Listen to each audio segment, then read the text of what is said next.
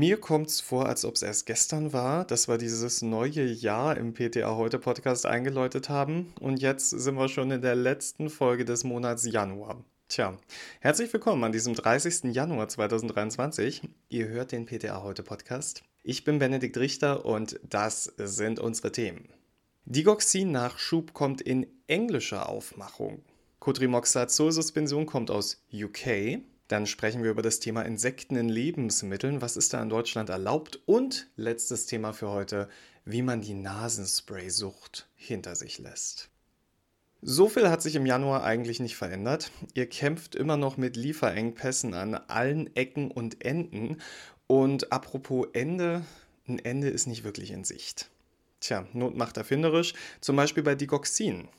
Okay, da muss man jetzt fairerweise sagen, das ist kein produktionsbedingter Engpass. Merck hat einfach seine Digimerk-Produkte vom Markt genommen. Aber dennoch tut sich da eine Lücke auf. Im pädiatrischen Bereich zum Beispiel. Da besteht das Problem sogar schon länger, denn die Goxin-Produkte werden nicht erst seit Merck das gemacht hat vom Markt genommen. Auch Lenoxin Liquidum vom Hersteller Aspen Pharma sowie Lenoxin-Tabletten laut Lauertaxe sind seit dem 1. September 2022 nicht mehr verfügbar, weil sie aus dem Handel genommen wurden. Deshalb hat sich das Bundesinstitut für Arzneimittel und Medizinprodukte, das BfArM, jetzt was überlegt und gestattet, schon seit dem 22. Dezember Digoxin in englischer Aufmachung auf den deutschen Markt zu bringen. Die Gestattung des Inverkehrbringens ist vorläufig bis zum 31. Dezember 2023 befristet. Die Firma Aspen kündigt nun an, ab dem 1. Februar entsprechende Fertigarzneimittel ausliefern zu wollen. Laut einer aktuellen AMK-Meldung plant Aspen ca. 3500 Packungen Digoxin 0,05 Milligramm pro Milliliter Oral Solution UK in englischer Aufmachung auf den deutschen Markt zu bringen. Die Lösung zum Einnehmen sei dabei für pädiatrische Patientinnen vorgesehen. Eine Umverpackung der englischsprachigen Schachteln ist laut AMK nicht notwendig. Die Packungen seien serialisiert und müssten bei der Abgabe ausgebucht werden. Eure Englischkenntnisse könnten übrigens auch bald beim Cotrimoxazol gefragt sein. Auch für diese Wirkstoffkombination soll laut AMK bald englischsprachige Ware auf den deutschen Markt kommen. Das hat das BfArM am 20. Oktober 2022 erlaubt. Auch hier spielt die Firma Aspen eine Rolle, denn die haben angekündigt, ab Anfang Februar entsprechende Produkte zu liefern. Zitat des BfArM aus medizinischer Sicht ist die Wirkstoffkombination Sulfamethoxazol und Trimetoprim, ein wichtiges Antibiotikum, welches von mehreren Gremien, unter anderem der WHO, als unverzichtbares Antibiotikum definiert wurde. Zudem ist die Wirkstoffkombination Mittel der ersten Wahl zur Prophylaxe von Toxoplasmose-Reaktivierung bei seropositiven Patienten nach allogener Stammzelltransplantation. Therapeutische Alternativen existieren nicht in allen Anwendungsgebieten und vor allem in der Pädiatrie nicht in ausreichendem Maße und können somit nicht zur Kompensation herangezogen werden. Also Cotrimoxazol wird als wichtig eingestuft und daher ist es gut, dass man da handelt. Aspen wird Cotrimoxazol-Suspensionen auf den deutschen Markt bringen. Eine mit 200 Milligramm Sulfamethoxazol und 40 Milligramm Trimetoprim pro 5 Milliliter Suspension, also 2040, sowie eine mit 400 Milligramm Sulfamethoxazol und 80 Milligramm Trimetoprim pro 5 Milliliter Suspension, also 400 80. Diese Produkte sind laut Aspen vergleichbar mit den deutschen Zulassungen zur Eusaprim K und E Suspension. Und auch hier gilt, eine Umverpackung der englischsprachigen Schachteln ist laut AMK nicht notwendig. Die Packungen seien serialisiert und müssten bei der Abgabe ausgebucht werden. Dem Zulassungsinhaber wurde empfohlen, die Produktinformation in deutscher Sprache sowie das Informationsschreiben beizufügen. Die deutsch- und englischsprachigen Gebrauchsinformationen können außerdem auch auf der Website des BfArM heruntergeladen werden. Ja, damit lasse ich euch jetzt erstmal mit dem Thema Engpässe in Ruhe. Wir sprechen über etwas, das die Geister definitiv scheidet. Insekten im Essen. Ja, bei uns in der EU, da gelten Insekten als sogenannte neuartige Lebensmittel. Jedes neuartige Lebensmittel muss von der EU zugelassen werden und per Durchführungsverordnung darf allein das vietnamesische Unternehmen Cricket One ab sofort ein teilweise entfettetes Pulver aus der Hausgrille der Acheta domesticus in der EU vertreiben. Hausgrillen werden auch Heimchen genannt und unter dem Namen kenne ich die Tiere auch zum Beispiel als Schlangenfutter. Auch Larven des Getreideschimmelkäfers dürfen nun verarbeitet werden und wer denkt, das wäre alles ganz, ganz neu, mm -mm. ähnliche Regeln gibt es schon länger für Wanderheuschrecken und Larven des Mehlkäfers. Ja, wo kann einem jetzt dieses Pulver aus diesen Insekten begegnen?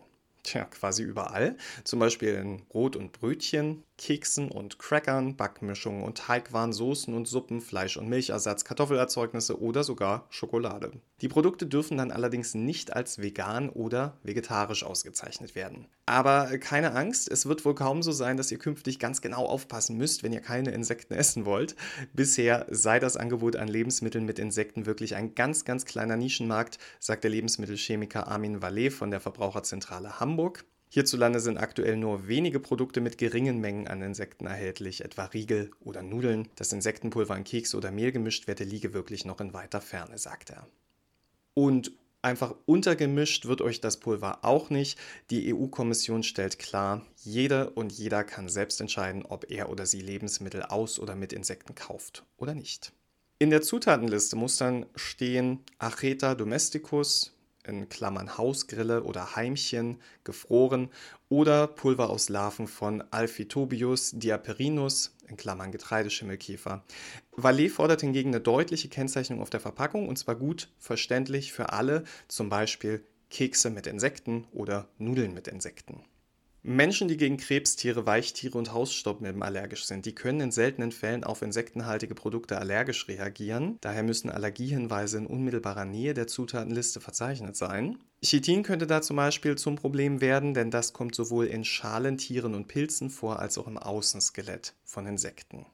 Einen kommerziellen Anreiz sieht Verbraucherschützer Valet bislang nicht. Produkte mit Insektenmehl werden zum Teil deutlich teurer verkauft, sagt er der deutschen Presseagentur. Wenn es aber künftig irgendwann für Unternehmen günstiger sei, dann müsse darauf geachtet werden, dass Verbraucher nicht irregeführt werden. Warum aber ausgerechnet Insekten? Naja, weltweit werden mehr als 1900 Insektenarten gegessen. Also, dass das für uns so fremd wirkt, das liegt wahrscheinlich an kulturellen Unterschieden. Die Welternährungsorganisation, die FAO, die hat festgestellt, dass Insekten eine sehr nahrhafte und gesunde Nahrungsquelle mit hohem Gehalt an Fett, Eiweiß, Vitaminen, Ballaststoffen und Mineralien sind. Dem Verbraucherzentrale Bundesverband zufolge ist ihr Proteingehalt ähnlich hoch wie bei Fleisch von Rind, Schwein oder Pute, variiert aber je nach Art des Insekts. Und laut der Umweltorganisation WWF ist die Ökobilanz deutlich besser als die von Rind, Schwein und Huhn. Im Vergleich zu Fleisch wird bei der Erzeugung von Insekten wesentlich weniger landwirtschaftliche Fläche benötigt, heißt es vom WWF, ist logisch. Im Vergleich zum Huhn seien das etwa um 50 Prozent weniger.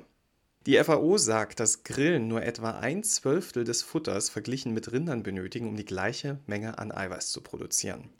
Speiseinsekten, die im deutschen Lebensmittelhandel angeboten werden, die stammen nach Angaben der Verbraucherzentralen ausschließlich aus kontrollierter Aufzucht. Es existieren bisher keine Haltungsvorschriften für Insekten in Deutschland, schreiben die Verbraucherschützer. Klärungsbedarf gäbe es etwa bei Platz, Einsatz von Arzneimitteln oder einer möglichst schonenden Tötung. Also, falls ihr von euren KundInnen im HV jetzt mal auf diese neue Regelung angesprochen werdet, dann wisst ihr Bescheid. Aber natürlich kann man in der Apotheke nicht ständig private Gespräche führen, sondern hauptsächlich muss beraten werden. Zum Beispiel zur Nasenspray-Abhängigkeit. Abschwellende Nasensprays sollen ja nicht länger als eine Woche am Stück angewendet werden. Das ist PTA-Basiswissen.